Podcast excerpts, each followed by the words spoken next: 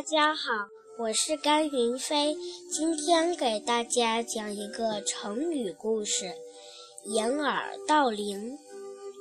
春秋时，有个整日游手好闲的人。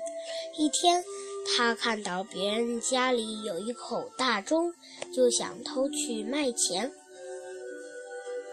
可这口钟太重了，他自己搬不动，于是。他找来一把铁锤，准备把钟敲碎，然后把碎片一片一片地搬走。他刚敲了一下，他钟就发出洪亮的声音，把他吓了一跳。他怕附近的人听见，就赶快把自己的耳朵捂起来，继续敲钟。结果很快就被人发现，把他捆走了。